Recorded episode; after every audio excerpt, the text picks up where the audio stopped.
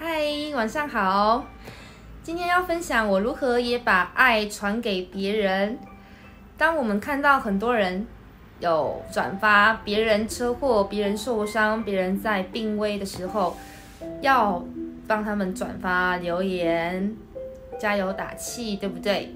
那除了我们帮他们留言啊、转发，还可以干嘛？这时候呢，你可以在心中投下一个。嗯，真心的祝福，真心的意念，意念是什么？我好想要买那个东西，我好想念一个人，然后我好生气，我好恨，那个都是当下的那个感受啊，你的意念就投射出去了。那我们可不可以投射出去一个什么？希望他快点好起来。由衷的希望他快点好起来。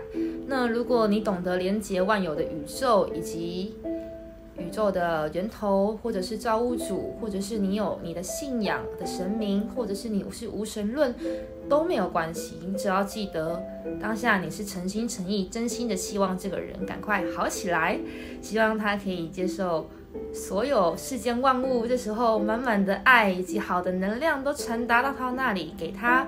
帮他加油，帮他打气，这样就好了，好吗？就这么简单。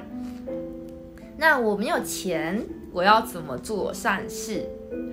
嗯，如果你会一样技能，你懂一样东西，刚好有人不懂、不了解，他来询问你，你可不可以教他？可以。那你教他的时候，你损失了什么？你并没有损失。如果你认为说，哦，那我教给了他。他就会了，那他就超越我了，还是怎么样了？那我觉得你想太多了。那是你本来就会的东西。你说所谓超不超越，我们只不过是一直在超越自己而已。所以我觉得，当你在无私分享这份爱的时候，你可以跟那个人先说一句话：什么？今天这件事情我会，我很乐意交给你，希望有一天。有人在询问你一样的事情的时候，你也可以无私的把你现在所学会的东西分享给下一位人，把这份爱传出去，好吗？